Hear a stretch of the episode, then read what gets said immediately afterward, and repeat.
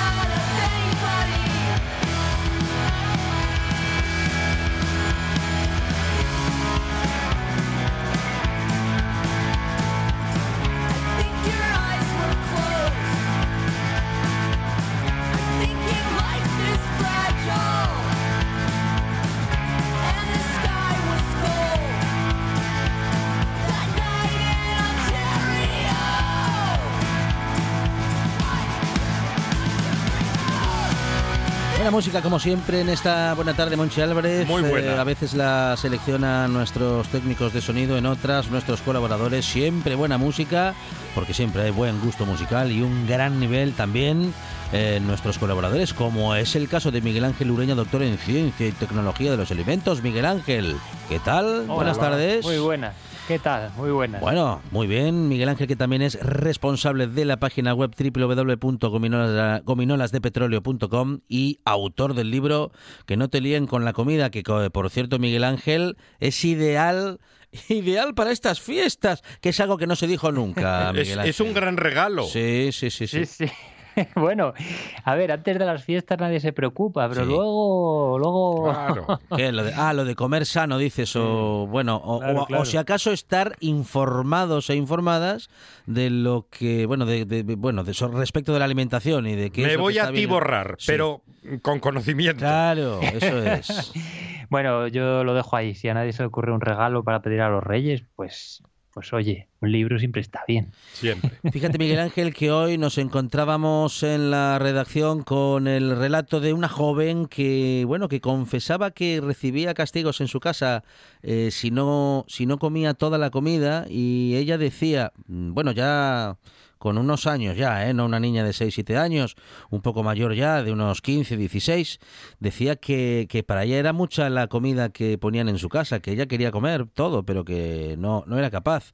Y seguían un poco con ese método, Miguel Ángel, bueno, aquel viejo método, eh, para nada conveniente, que hemos comentado contigo más de una vez respecto de eso, ¿no? De bueno, en fin, de que no hay unas cantidades vamos a decir que obligadas eh, para, para llevarnos a la boca y que desde luego eso de premios y castigos relacionados con la alimentación no son nada convenientes. Claro, no, desde luego que no. Esto, pues lo que, lo que tú cuentas, que no hay nadie que decida qué cantidad de, comida debemos comer. Eh, somos, es nuestro apetito el que decide eso. Eh, ¿Por qué tiene que ser nuestros padres, por ejemplo, los que decidan que tenemos que comer esa cantidad y no otra, y que esa es la cantidad que es adecuada para nosotros, o que tenemos que comer esa comida y no otra. Eh, esto, pues al final es lo que, bueno, pues eh, ha ido educándose a, lo largo del tiempo, lo que nos contaban nuestras abuelas, luego nuestras madres, y ahora por pues, lo que la, contamos. Es la memoria del hambre, creo yo. Sí, sí, sí, sí, es, es un poco eso, sí, sí, sí. Pues después de pasar la guerra y la posguerra, pues sobre todo los que tenemos una edad ya, bueno, pues nuestras abuelas, a mí por lo menos, que eran las que se encargaban de, esto, de la comida y de mantener a, los nietos y a los niños, pues eran las que decían esto de come, que no se tira la comida, que hemos pasado mucha hambre, que los niños en África no sé qué y bueno, al final pues no dejaba de ser ese temor de, bueno, asociado al, hambre que pasaron y a valorar mucho la comida y también pues a que se decía que los niños tienen que comer para crecer y pero bueno, claro, era otro contexto, eran otros tiempos donde había escasez de comida, hoy nos pasa, el problema es precisamente el contrario,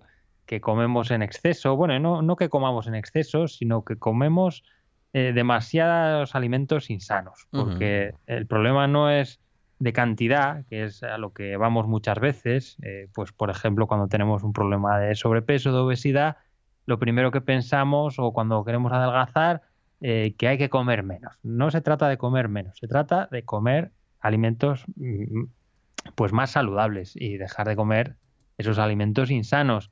Y eso en una persona sana que no tenga problemas de salud, eh, pues es su apetito el que determina la cantidad que tiene que comer y cuándo tiene que comer. Y eso es eh, al que deberíamos, hacer caso. Por eso deberíamos guiarnos por el apetito. Eh, tenemos hambre, comemos. No tenemos hambre, no comemos. Y bueno, elegir los alimentos que nos gusten dentro de una oferta saludable. Y aquí es donde llegan muchos padres, muchas madres y me dicen, claro, entonces que el niño haga lo que quiera, ¿no? Pues no, no se trata de eso. Se trata pues de educarle para que tenga eh, una idea de lo que es saludable y de lo que no, y para que elija eso en función de sus gustos y en función de su apetito, igual que hacemos los adultos. A nosotros nadie nos viene a decir, cómete todo lo que tienes en el plato, que si no te quedas sin postre, o cómete la coliflor, que si no, no comes postre. Comemos lo que nos gusta, si no, si no nos gusta la coliflor, pues no compramos coliflor y si no nos apetece más comida, pues no nos echamos más comida en el plato, tan sencillo como eso debiera de ser ah, así de sencillo. Hay muchas cosas que hemos mal aprendido, que nos han mal enseñado, bueno, en fin, un poco de cada cosa. Pero bueno, ya va siendo tiempo de que nos, mm, bueno, que nos quitemos de encima, ¿no? Mucho de estos, eh, pues no sé, preceptos prácticamente de la alimentación y, de, bueno, pues eso, y de, y de la educación alimentaria, que al final de eso se trata, Miguel Ángel. Es difícil, es, muy, muy difícil porque son muchos años haciendo lo mismo y todavía queda esa idea, pues lo vemos eh, incluso en comedores infantiles donde pues se obliga a los niños a comer y, no solo porque, eh, bueno, pues porque tengan esas ideas, por ejemplo, las personas que están allí cuidando a los niños, sino también porque muchos padres quieren que se haga esto. Muchos padres quieren que esos monitores de comedor, por ejemplo, obliguen a sus niños a comer, porque si no consideran pues que o que no han comido bien o, que, están, tirando el dinero. claro, sí, sí, sí, claro, eso es otra cosa. Aquí ya la cosa se complica porque pagamos dinero de forma más directa. Y claro, si los niños se quedan sin comer, pues es un problema ya más económico también que de alimentación.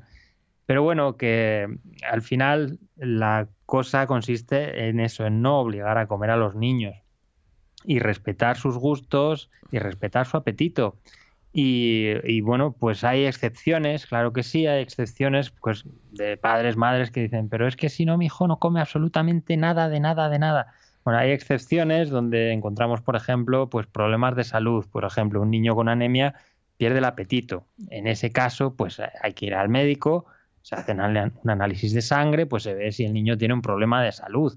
Pero bueno, son casos contados. Normalmente lo que ocurre es que hay un problema eh, de otro tipo, más relacionado, pues, más educacional, pues o que no ha ido eh, relacionando, tenido una buena, no ha tenido una buena relación con los alimentos desde pequeño, pues por ejemplo se le ha obligado a comer cosas que no le gustaban o con formas que no le han gustado, pues eso, obligando y coaccionando, y al final pues coge aversión a la comida, o por muchas otras cosas. Es complicado, pues por ejemplo le ha costado, porque le ha costado la transición del biberón a la papilla o de la papilla al sólido. Eh, bueno, pues por muchas cosas que hay que estudiar en cada caso, que a veces hay que pedir ayuda a un profesional, pues a un dietista nutricionista, para ver qué es lo que ocurre ahí pero bueno, que en general eh, la cosa es tan sencilla como tomárselo con naturalidad, como eso, ofrecer alimentos y comer todos tranquilamente, sin necesidad de estar con la escopeta apuntando al niño para que coma, eh, ni violencia, ni coacciones, ni chantajes emocionales, ni nada de eso. Es, es, mucho más sencillo y es que a veces nos empeñamos, eh, estamos un poco como obsesionados con la alimentación, la percibimos como si fuera algo complicado para lo que hacen falta un libro de instrucciones y seguir normas estrictas. Y, no es nada de eso, es tomarlo con mucha más naturalidad de la que solemos tomarlo. Y, eso, elegir alimentos saludables, crear un entorno saludable, un ambiente saludable con, con alimentos saludables a nuestro alcance para que, pues, por ejemplo, si el niño tiene hambre, pues coja una fruta de encima de la mesa de la cocina porque está a su alcance y ya está. Y, tan sencillo como eso, que bueno, así dicho, claro, eh, la cosa no es tan fácil porque ya digo que al final se complica mucho y el problema es que hay muchos hábitos malos que hay que eh, pues eliminar y eso es lo que realmente cuesta, eliminar los malos hábitos, no adquirir los buenos. Si los buenos se adquieren desde el principio, pues es muy fácil. Eh, lo complicado es eso, descartar los hábitos que han ido pues asentándose a lo largo de años y ahora cuando nos encontramos con un problema, pues no sabemos por dónde tirar, qué hacer y bueno, pues eso, bueno, y hablamos ahora, eh, bueno, además de estar hablando de todo lo que hemos estado hablando respecto a alimentación, educación alimentaria y demás, vamos a hablar también sobre la subida del IVA a los refrescos y qué efectos está teniendo esta medida que se ha tomado en enero de 2021. Ya estamos en tiempo de balance, Miguel Ángel. Pues esta medida, sí, se tomó, como bien dices, en enero del año 2021 y precisamente porque, bueno, para tratar de reducir su consumo, para desincentivar su consumo, porque, bueno, esto no es una ocurrencia del gobierno, del ministro de turno, como a veces se piensa con estas medidas, sino que es una medida que ha sido propuesta y llevada a cabo por muchos países y muchas organizaciones, pues por ejemplo la Organización Mundial de la Salud recomendaba aumentar un 20% el, el precio, decía que si aumentaba un 20% el precio de estas bebidas, se podía desincentivar su consumo en la misma cantidad, en un 20%. Y es lo que han hecho algunos países, pues entre ellos Francia, Inglaterra, Portugal, por ejemplo, si no me equivoco. Y eh, en España, pues se tomó esta medida en el año 2021 y lo que se hizo fue eh, cambiar el tipo de IVA del 10% que tenía antes al 21%. Esta subida del IVA pues se vio repercutida en el precio, es decir, los fabricantes al final acabaron trasladando esa subida al precio, como, como, era de esperar. Y bueno, pues la subida del precio, ahora lo que se ha visto al cabo de un año y pico, casi dos, pues se acaba de publicar un informe en el que se evalúa este, el efecto de esta medida y efectivamente ha reducido el consumo de estas bebidas pues en, según los hogares, en los hogares con menos poder adquisitivo, eh, pues eh, casi 11 litros al año de, estas ah, bebidas. es precisamente eh, pues en los hogares donde más se consumían y donde más hace falta porque son las, las clases sociales con menos poder económico y las clases de, bajo social, de bajo nivel socioeconómico donde más problemas hay con, eh, pues de obesidad, de exceso de peso y que muchas veces, bueno, están asociados en gran parte con el consumo de refrescos. Por eso es donde se ha puesto el, eh, donde se ha tomado la medida con, eh, con, estas bebidas azucaradas, pues refrescos de cola, etcétera. Y, y, bueno, porque hay mucha evidencia de que el consumo de estas bebidas se relaciona con problemas de salud, como obesidad, exceso de peso, diabetes tipo 2, enfermedades cardiovasculares, caries, etcétera. Y bueno, pues, eh, pues eh, bueno, veremos a ver cómo evoluciona. Eh, de momento está dando buenos resultados, vamos, los resultados esperados. Sí. Y, bueno, pues es algo que no gusta a algunas personas, por ejemplo, los primeros a los fabricantes de bebidas, que están tomando eh, pues ciertas medidas para eh, bueno para seguir manteniendo el consumo por ejemplo reducir el consumo eh, reducir la presencia de azúcares en sus bebidas. Han reducido el contenido de azúcares añadiendo edulcorantes en parte. Sí. Entonces pues mantienen bueno pues si antes tenían por ejemplo 10 gramos de azúcar pues ahora a lo mejor tienen 5 gramos de azúcar y un poco de edulcorante. Mm, ¿Y eso los hace más sanos, eh, Miguel Ángel? Bueno, más sanos o mejor dicho, menos nocivos. Claro, aquí el problema es eh, una de las medidas que se ha tomado en España y que no se ha tomado en otros países es que ese aumento del IVA se ha hecho sobre las bebidas azucaradas y también sobre las bebidas eh, edulcoradas. Y me pregunta mucha gente por esto. ¿Por qué se ha puesto el IVA también? ¿Por qué se ha aumentado el IVA en las bebidas edulcoradas si no tienen azúcar? Y claro, lo que se quiere evitar es lo que ha pasado en otros países, que al aumentar, o lo que ha pasado en Cataluña, por ejemplo, que también se tomó esta medida hace años, que al aumentar el IVA solamente o al aumentar el precio solamente en las bebidas azucaradas, muchas, muchas personas se han pasado a las bebidas edulcoradas. Y hombre, eh, eso es pues irse de, de, una mala opción a otra mala opción, porque la buena opción es el agua. La, la idea es abandonar el consumo de esas bebidas o reducir el consumo de esas bebidas y sustituirlas por el agua, no sustituir pues el refresco de cola con azúcar por el refresco de cola eh, edulcorado o sin azúcar. Desde el punto de vista de la salud, ¿cuál es mejor? Hombre, pues, pues depende, claro. Eh, el consumo de azúcar en exceso o de forma habitual es un problema. El consumo de bebidas edulcoradas, aunque no tienen eh, ni calorías ni azúcares, pero bueno, pues tampoco se puede calificar de saludable porque no tienen, no aportan nada bueno y desplaza el consumo de otros alimentos que sí son saludables, en este caso, pues puede, el agua, por ejemplo.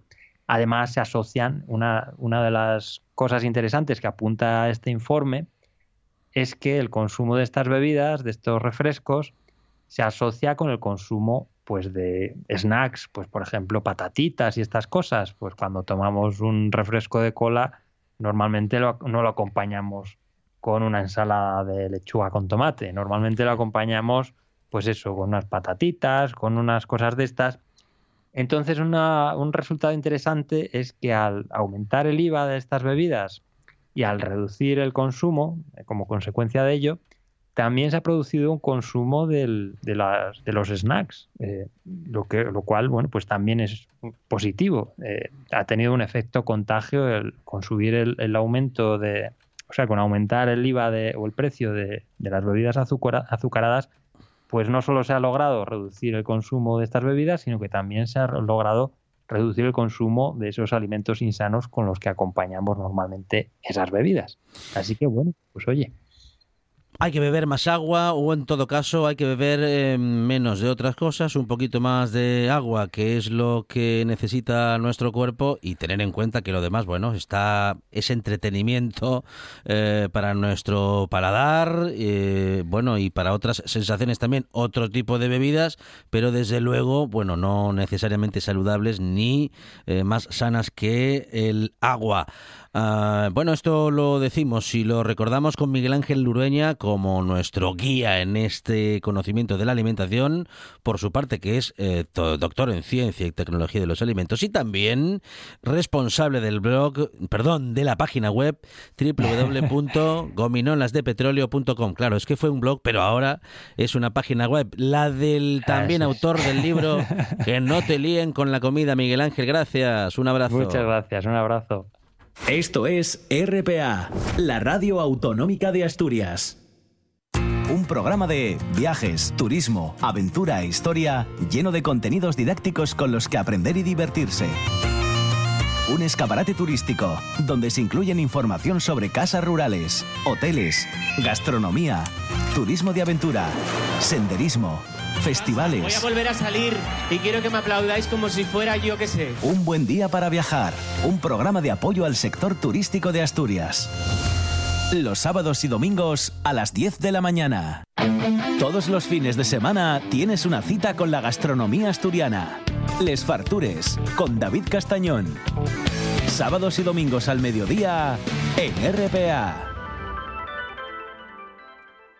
La buena tarde con Alejandro Fonseca. Blackbird singing in the dead of night. Take these broken wings and learn to fly. All your life, you were only waiting for this moment to arise.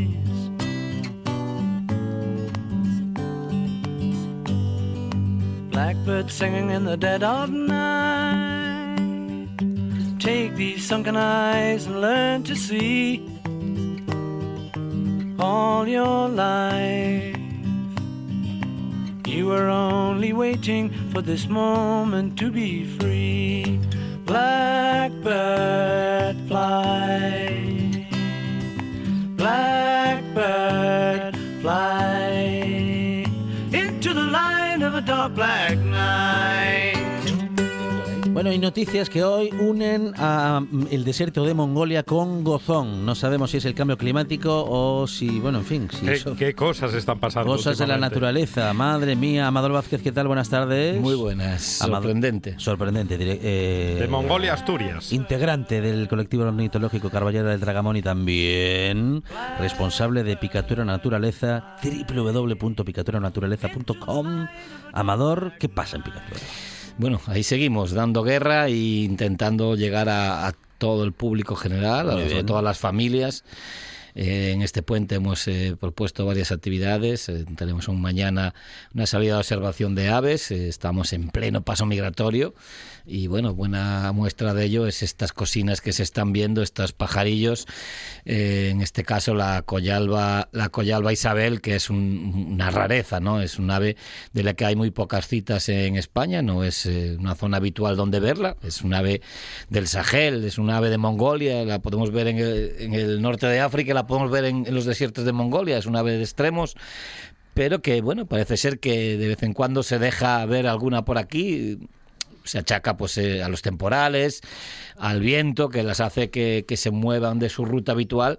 Y algunos eh, algunos especialistas dicen que mm, puede ser que estén bueno abriendo una nueva ruta migratoria por el litoral eh, por el litoral español. Y de esa manera pues de vez en cuando algunas de ellas recalan en nuestro territorio y en, y en la península no entonces bueno en Asturias creo que hay tres o cuatro citas en, en décadas con lo cual pues bueno Ujú, sí es una rareza. Eh, compañeros del colectivo la han estado viendo en el en Verdicio en Cabo Peñas y demás y y parece ser que se comporta muy amigablemente, se acerca bastante y se deja ver bastante bien. Con lo cual, bueno, ¿qué pasa? Que es muy, es muy rubina, es una- un pájaro muy chiquitina. clarito, Ujú, ujú. es pequeño y pasa muy desapercibido. Para un profano, pues le parece cualquier pájaro, mm, vamos, no se da cuenta de que es un- una ave rara, ¿no? Eh, estamos acostumbrados a que las aves raras sean grandotas y muy llamativas, ¿no? Y esta pues pasa muy desapercibida y claro, hasta Que, que... que no es el caso del búho nival, No, no, claro, el Bonival que llamaba mucho también la atención. en Gozón. Sí, es una zona de mucho tránsito de aves. eh, hay que recordar que es la raza costera de Asturias, una de ellas. Y de esa manera, pues bueno, es un punto, o uno de los puntos, donde las aves tocan suelo después de emigrar, viniendo pues de tanto del, del sur como del norte, cuando van hacia África. Y es uno de los primeros puntos que encuentran, ¿no? El Cabo Peña es ese, esa punta que sale en el mar, que es como una flecha, ¿no? Un indicativo. Para ellos es como un aeropuerto, ¿no? Y toda esa llanura, pues les permite, pues eso, recalar ahí, parar a descansar e incluso echar días. Está, este pajarillo lleva ya más de una semana por ahí dando vueltas. Entonces, bueno, eh, en cuanto los especialistas la vemos y llamamos la atención y se empieza a, a correr la voz, pues bueno, llega pues a la prensa y, y a todos los medios, ¿no? Porque, bueno, de- no deja de ser algo excepcional pero que bueno, ya ha pasado más veces, no como el búho Vale. Que era la primera Mm, cita ujú. que había. eh, esta, este pajarillo, la, la Isabel, ya ha venido más veces a, a España y a Asturias también, pero no deja de ser una rareza, pues bueno, eh, mm, que, que presta a ver. ¿no? Vamos a escuchar eh, algunos pájaros que no son tan, digamos, que exóticos en nuestro No. territorio, Bueno. pero que nos enseñan mucho a partir de sus sonidos y del relato de Amador Vázquez. A ver, eso, a ver ese sonido, a ver... ¿Qué Está, querré- está el pasearín. Ay, no lo tenemos, ¿eh? No lo, no lo tenemos, parece. Bueno, ya llegará, ya llegará. Mientras llega Amador, cuéntanos. Vamos a hablar hoy de... Bueno, de una, una ave muy común, Ave- eh, sí. la ave fría, la Ah. ave fría. Mira, ah, ahí está, ahí está el Aquí viene. Ahí viene, ahí viene. La trompetera, ¿eh? tiene un sonido muy, muy de trompeta. Y parecen bubucelas. Sí. ¿Se acuerdan de las bubucelas de Sudáfrica? Estarán animando para el Mundial también estas. Bueno, sonido muy finito, muy llamativo, sí. ¿eh? una especie de, de pito ahí ¿eh? muy agudo, muy, muy agudo y bueno, que tiene mm, algunas variaciones, ¿eh? tiene varias sub y baja, digamos, en el sonido y muy característico. Esta la ave fría es una ave que está relacionada con el frío, como su nombre indica. ¿eh? Se, dice que cuando llega la ave fría es que ya, ya está haciendo frío, sobre todo en Europa, porque es de donde viene la mayoría. ¿no? En España tenemos algunas parejas reproductoras, alrededor de mil, mil y pico parejas que se quedan aquí todo el año y que se reproducen en nuestro país. Asturias no, está totalmente ausente como reproductora sobre todo en Castilla-La Mancha, Castilla-León, en el norte de Málaga, bueno, en el delta del Ebro, hay algunas zonas donde, en algunas zonas del, del Guadalquivir, donde se quedan a criar. Pero ahora en estas fechas empiezan a venir pues todas las, eh, o la mayoría de las eh, aves del norte de Europa, del centro y oeste de Europa, incluso del norte de China también, esta es, es una parte de su zona de distribución y bueno, como digo, relacionadas con el frío. La conocemos en asturiano como la cigorella. La cigorella o la, o la ¿cómo es? La mm, ay, se me fue. Bueno, la cigorella es un ave muy muy fácil de identificar Sí. porque tiene un penacho de plumas, una especie de crestina, unas pluminas hacia atrás, muy rectas, muy llamativas eh, que llaman muchísimo la atención. de tamaño mediano, una limícola de tamaño mediano, erguida, derechita, eh, patas un poquito largas, no mucho, eh, rosadinas, pico fino, redondito y de colores muy llamativa, porque es verdosa, sobre todo en verano, es verdoso intenso, con irisados eh, rojizos y cobres. ¿no? En invierno, pues es, mm, esos, esos irisados desaparecen un poquito, se ven menos, eh, se ven así algunos tonos marrones, pero sobre todo se ve, eh, predomina el verde. El pecho es negro, el vientre blanco, las alas redondeadas y muy, es, muy, muy largas y redondeadas, ¿eh? muy, muy bonitas. Y una manchina, cuando vuela se le ve una mancha rojiza en la parte de abajo de la cola. Y, y la pega cornuda también se le llama. La ¿no? pega cornuda también tiene algún nombre más. El, el que está, digamos, eh, institucionalizado es la cigorella. Figorella. Eh, y bueno, eh, todos los paisanos de la aldea la conocen porque es un ave rural, es un ave que se ve en los pastizales, en los herbazales, en las zonas encharcadas, en los prados Cuando llegan encharcados. los fríos. Cuando llegan los fríos, en las llamargas, en marismas también, es una zona donde, bueno, eh, donde esas zonas donde la podemos ver, son zonas abiertas sobre todo, donde ha habido o hay cultivos y se alimenta de invertebrados, pequeños invertebrados que persigue y caza en el suelo, ¿eh? es un ave del suelo y como el chorlitejo, que muchas veces hablamos de él, o el chorlito, que dan carreras y luego bajan el pico para comer, pues muy, muy similar es la forma de alimentarse de la, de la cigorella. Pega carreras, busca alimento y luego baja el pico y sondea en el terreno o atrapa lombrices o arañas o cualquier otro tipo de insecto que pueda coger. Un poquito más cerca de la naturaleza con Amador Vázquez, eh, integrante del colectivo ornitológico Carballera del Tragamón. Amador, muchas gracias. A vosotros, chao. Estás sintiendo, estás sintiendo RPA, la radio del Principado de Asturias. La Nuesa.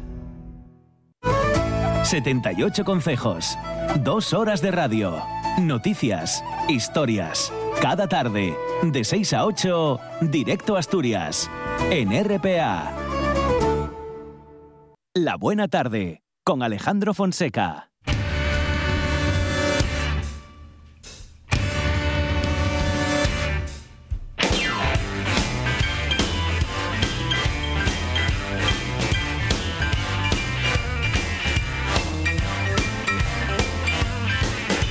Hablamos ahora con la oncóloga asturiana Elizabeth Arrojo, directora del Instituto Médico de Oncología Avanzada, que ha recibido en París por segundo año consecutivo un reconocimiento de esos de los que se sienten orgullosos, bueno, pues propios extraños, o en todo caso, en Asturias nos sentimos eh, muy orgullosos porque las buenas noticias también llegan desde el mundo de la ciencia. Elizabeth, ¿qué tal? Buenas tardes. Hola, buenas tardes. Muy bien, pues Bueno. encantada de charlar. Bienvenida, bienvenida, enhorabuena y bueno, sobre todo, bueno, pues por lo importante, ¿no? De recibir un reconocimiento como este, que es justamente, y valga la repetición, un reconocimiento al esfuerzo y al trabajo en, bueno, pues en investigación de todos estos años, Elizabeth.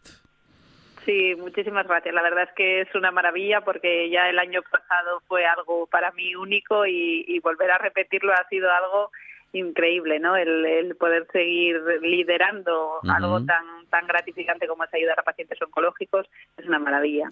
Premio Europeo, europeo, recordamos, de Medicina en Oncología, eh, un eh, premio que, como decimos, reconoce el esfuerzo, el trabajo en investigación. Bueno, un trabajo que no debe detenerse y para el que siempre necesitamos, como decimos eh, y recordamos siempre en esta buena tarde, Elizabeth, aunque parezca un lugar común, siempre necesitamos más, porque de esa investigación depende nuestra calidad de vida y depende, pues efectivamente, ¿no? de que los tratamientos y la ciencia puedan avanzar para ayudarnos a vivir más y mejor. Sí, efectivamente yo creo que es algo súper importante porque tenemos que conseguir vivir más, pero además vivir bien, ¿no? ¿no? No solo buscamos vivir muchos años, sino que es muy importante esa parte de la calidad de vida, sobre todo ahora que estamos consiguiendo afortunadamente que el cáncer en muchos casos, si Mm. no es curable, se convierta en algo crónico, Ujú. podemos convivir con él, pero llevando una vida, pues bueno, con unas condiciones que sean buenas y podamos disfrutarlo. Y la verdad es que en ello seguimos investigando y avanzando y los éxitos que estamos consiguiendo, la verdad es que son muy muy importantes. Elizabeth, a lo mejor decirlo de manera genérica es mucho decirlo, pero sí que es cierto, bueno, lo, algo que acabas de decir, eh, como, como esto de que ahora mismo eh, eh, recibir una noticia, bueno, tan dura, tan inquietante como la de que estamos desarrollando un cáncer o nos han descubierto ese diagnóstico o nos dan ese diagnóstico, ya no es esa noticia que, bueno, que recibíamos prácticamente de manera irremediable respecto de nuestro del final de nuestra vida a partir de ese diagnóstico. Hoy en día cada caso en particular te, bueno tiene que ser estudiado claro y pero que no es ya esa noticia definitiva que de- recibíamos hace algunos años Efectivamente. De hecho, esto yo creo que es muy importante también transmitirlo a la, a la sociedad, ¿no? a la población, porque al final uno va al médico, le da el diagnóstico, dice la palabra cáncer y de repente el, el paciente ya piensa que su vida se acaba y ahora afortunadamente ya no es así. Algo más del 50% de los casos se curan y los que no se curan consigamos, conseguimos que vivan bien durante mucho tiempo. De hecho, este reconocimiento que nos dan otra vez a nivel europeo es precisamente porque estamos trabajando en el sistema inmune que eso nos está abriendo una puerta increíble en todo lo que es los tratamientos oncológicos porque es que nuestro propio cuerpo luche contra el cáncer. Quiere decirse que luchamos sin esas toxicidades tan importantes de la quimioterapia, consiguiendo muy buenos resultados, pero en base al esfuerzo de nuestro propio organismo, ¿no? Para luchar contra esto. Y esto está abriendo una ventana pues de luz muy importante que nos está ayudando a avanzar mucho. solemos hablar en términos, digamos que en, en términos, mm, no sé si diría yo que bélicos en términos de, de- de eso, ¿no? De lucha o de vencer a la enfermedad o de hacerle frente. Bueno, en fin, todo eso está muy bien y lo hacemos seguramente, o muchos y muchas estamos dispuestos a hacerlo, bueno, pues respecto de las enfermedades o respecto de cualquier eh, cuestión o desafío que nos ponga la vida por delante. Pero digo que en cualquier caso podemos tener mucha voluntad ah, y muchas buenas palabras, pero lo que necesitamos es investigación y ciencia.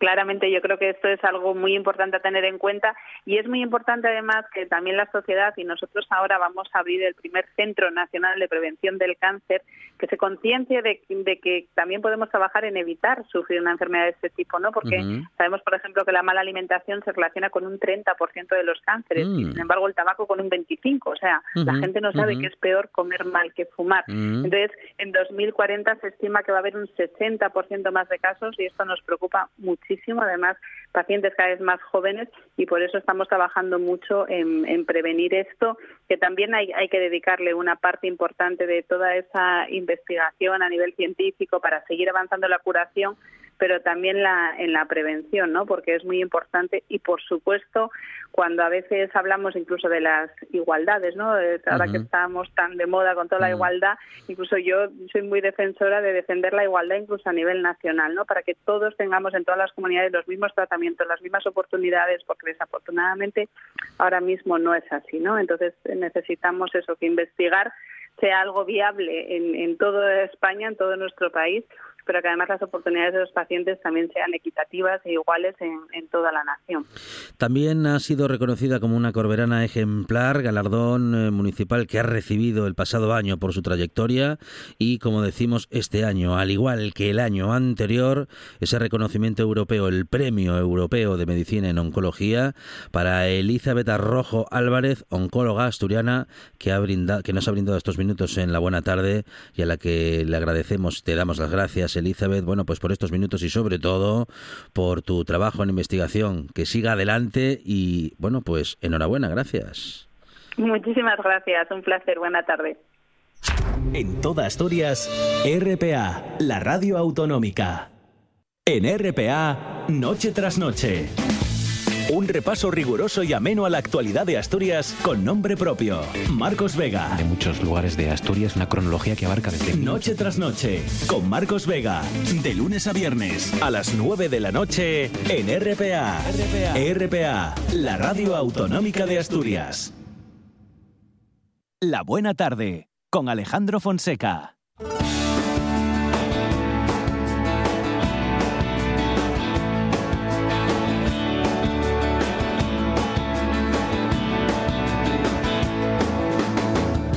I think of heaven, never me in a black winged bird.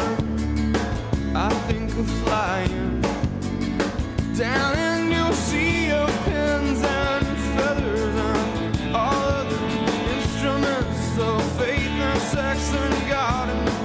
regresa la buena tarde después de algunos días, de algunas semanas de quehaceres de todo tipo que le han mantenido, vamos a decir que lejos de su gusto por la investigación en la difusión eh, radiofónica que suele regalarnos cada semana nuestro querido compañero y amigo René Crueller. René, ¿qué tal? Buenas tardes. Buenas tardes. Bueno, un René que llega para hablarnos de Artemis. Ah, un bueno algo de lo que venimos escuchando mm, y pues su nombre y la descripción y, y- y parece que es como una nueva carrera espacial o Es exactamente Es, eso. es. Es. una nueva carrera espacial. Em, de hecho, la gente habla poco de ello y no se nota mucho en los medios de comunicación de que vamos a volver a la Luna en muy breve. Después de 50 años de ausencia, eh, o sea, la última vez que los humanos estuvieron a la Luna era precisamente en 1972, Ujú. en diciembre, si bien recuerdo. Em, y este es un programa que se ha lanzado para por mm, la NASA, que ha sido lanzado por la NASA y con ayuda de Canadá, Japón y la y Europa, la ESA.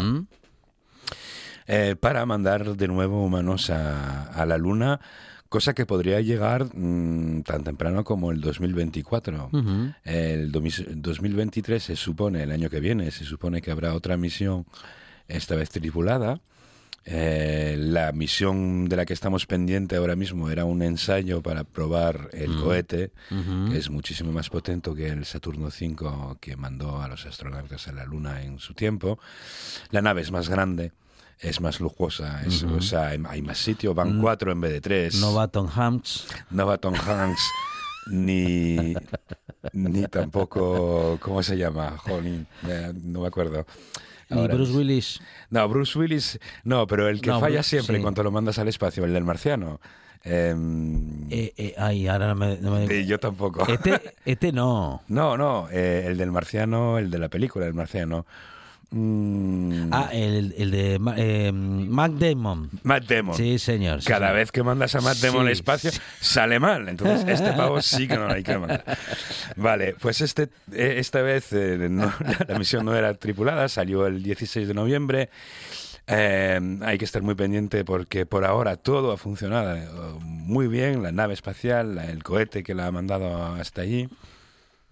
Y vuelve, eh, aterriza, aterriza en, en el Pacífico el domingo que viene hacia las 6. Se puede seguramente ver por- en directo en un canal de YouTube de, de la NASA, lo podéis buscar.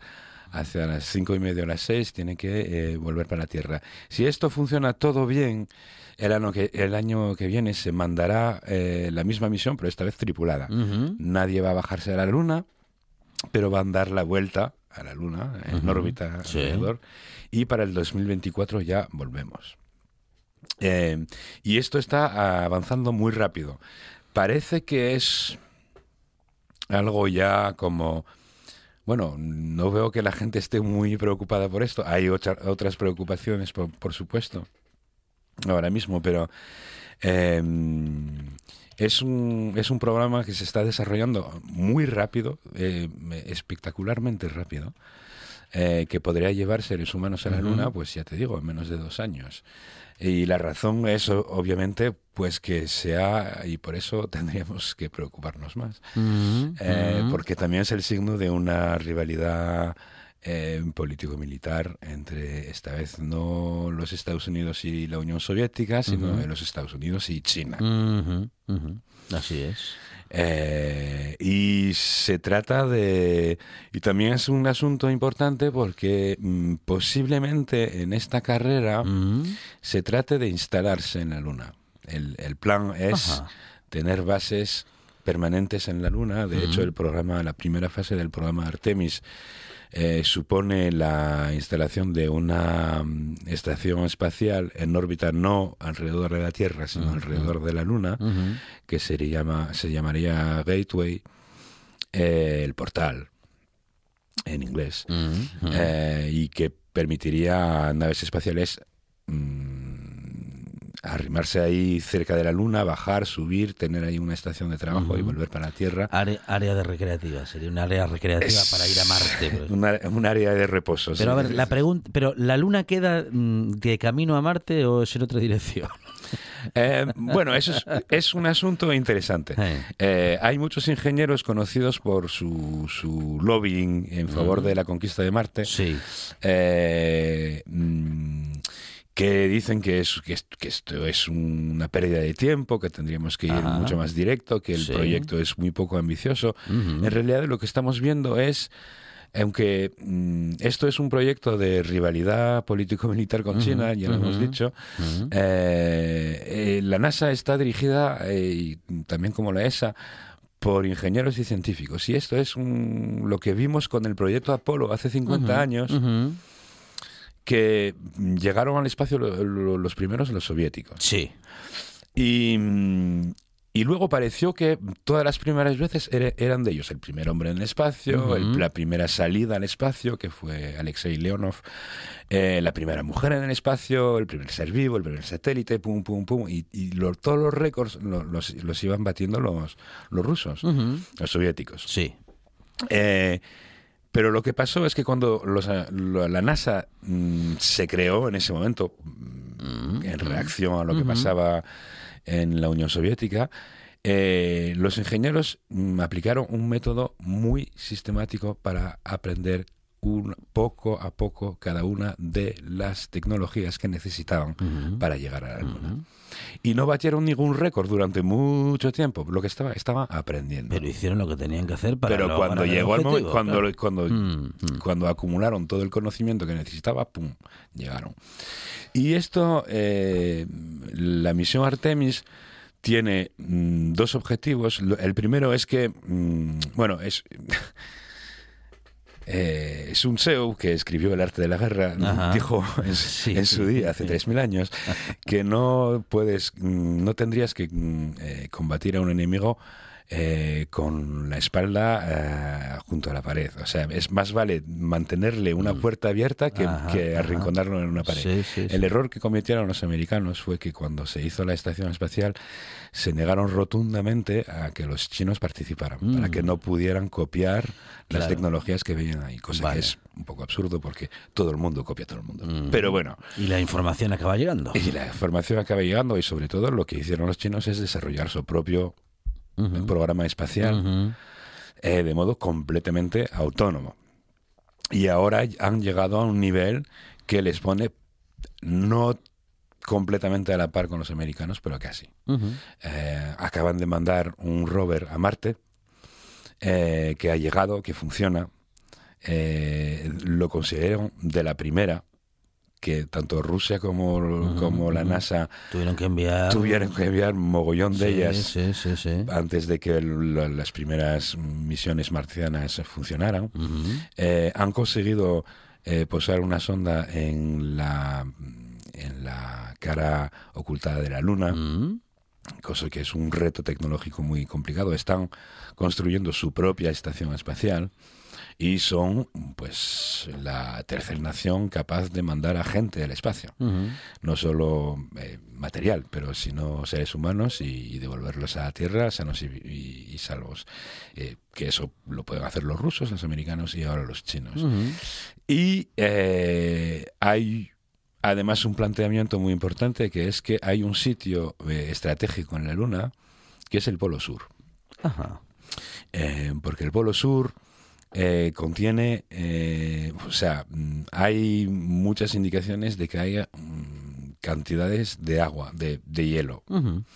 Eh, sencillamente porque eh, el- la luz del sol llega ahí en, en modo muy muy muy raso y, y hay mm, cráteres donde solo hay nunca da la, la luz del sol, Ujú, solo hay ujú. sombra y cometas que estuvieron pasando a lo largo de millones, de cientos de millones de años alrededor de cerca de la Tierra, pues dejaron ahí un hielo que no nunca se ha derretido. Ujú. Ujú.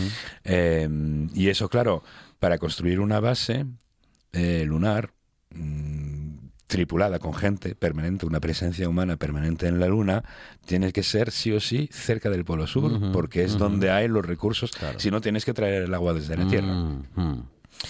Eh, entonces, la misión Artemis también mm, pretende mm, poner un ser humano, eh, un par de seres humanos, posiblemente la primera mujer y la primera persona de color, como dicen Ajá. en Estados Unidos, Sí.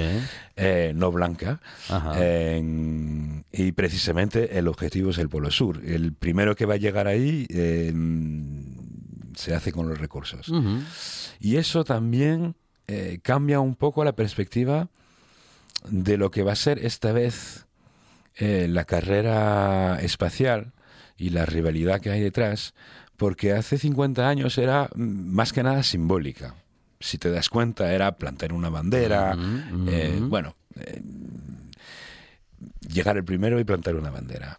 Eh, esta vez, si se trata de mm, tener una base mm, permanente, una presencia permanente de seres humanos en, en- en la Luna, significa tomar posesión de recursos y tomar posesión de- de, eh, del terreno. Eh, y, y eso cambia un poco, un poco posiblemente mucho, y va a ser un, reto de las próximas décadas.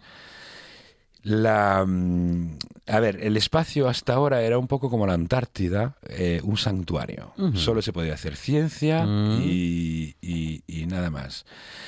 Eh, aunque hay mm, peleas territoriales en- acerca de la Antártida, ahora que ya hay una presencia humana mucho más permanente. De hecho, Argentina tiene sus reivindicaciones en, en- en este caso. Em, pues en la Luna va a pasar un poco lo mismo. Em, llegará... va, que se lo va a quedar a Inglaterra. que- Eso- bueno, siempre pasa eso. Eso va a pasar. Siempre pasa eso, ¿no? A ver, eh, ahora que se salieron de Europa, posiblemente no. Em, pero no, que, que hay una, un tema de apropiación del Mm, espacio mm. eh, esta vez. Eh, con, con posibles mm, consecuencias estratégicas y, y geopolíticas que, que son muy inciertas. Y eso explica seguramente la razón por la que el, el programa Artemis se está desarrollando muy rápido. De modo muy seguro, una vez más, esto es muy paso. Es, es otra vez, los ingenieros de la NASA les dieron un reto, le dijeron, bueno, tenemos que tener una base, para el 2030 tenemos que tener una base en la Luna. Vale. Y entonces son año tras año. Y, y toda la gente, todos los ingenieros que, eh, que están fuera del programa, que dicen, no, esto es muy poco ambicioso, podríamos ir más lejos. No, no, no, no. Vamos a ir poquito a poco, paso a paso, eh, eh, escalón tras escalón y, y conseguir varias cosas. Primero, eh, si, si se llega a hacer esa base, no en el suelo, pero primero una base orbital. Pero fíjate, por ejemplo, esa base orbital alrededor de la Luna es una base en una órbita polar. O sea que en vez de girar alrededor del ecuador de la Luna, gira de polo a polo. De modo que cuando la Luna gira sobre ella misma, tú vas sobrevolando toda la Luna. Eso es típicamente la órbita de un, un satélite espía hoy en día. Es un satélite que es capaz de escanear toda la superficie. Ajá. De donde te puedes bajar, es, un- es una estación espacial que se supone que será habitable, de donde te puedes bajar a cualquier sitio en la Luna, dependiendo de cuándo te sueltas de, la estación. Eh, y la, la- una vez más, el objetivo en- para el 2024 es eh, que seres humanos pisan de nuevo el- el- el- la Luna en el Polo Sur. O sea que el objetivo de mm, el primero en llegar al Polo Sur está claramente en, eso. Y luego se va a conseguir así tener aprender a vivir muy lejos de la Tierra. Porque aunque nos parezca que la Luna está aquí al lado, eh, no es así. Está muy, muy lejos. eh, comparado con todo lo que hacemos, por ejemplo, en órbita, en la Estación Espacial Internacional hoy en día está a 400 kilómetros de altura. Sí. La Luna está mil veces más lejos. Wow. Eh, realmente estamos hoy en día dando la vuelta a la manzana, no, no estamos explorando nada. Eh, ahora, mm, con el programa Artemis, la, la idea es tener tripulaciones, ingenieros, una industria acostumbrada a resolver los problemas de tener a gente que está muy lejos. Si hay un problema en la estación espacial, pueden salir, si hay un incendio, por ejemplo, como Sí, pasó en la estación sí. Mir Ajá, en su tiempo, sí. eh, te metes en la Soyuz y, y- y te caes a la Tierra en un cuarto de hora. No hay, esa posibilidad no existe cuando estás con una tripulación alrededor o sobre la Luna. No puedes hacer eso, están a cinco días de, de todo... Es todo mucho más todo mucho más complicado. digamos, y es aprender a hacer eso, lo que es el- el otro objetivo del programa. Muy interesante es el futuro que a la vez es el presente y desde este y del de bueno y la investigación con René Cruelle nos acercamos a ello. Bueno, soñamos con ese futuro, veremos si en esa Dentro de poco. Sí, si en esa lucha por el protagonismo de bueno, pues de varias naciones y de varias potencias, pues queda algo interesante para, bueno, en fin, para la ciencia y para la humanidad, pero bueno, así en general, René, muchas gracias. Gracias a ti. Último viaje de la tarde. Nos quedamos ahora con las noticias y con Arancha Nieto para recorrer no ya la luna, pero sí al menos el territorio asturiano. Nosotros regresamos el viernes. Buen descanso para los que lo tengáis mañana y el viernes aquí a las 4.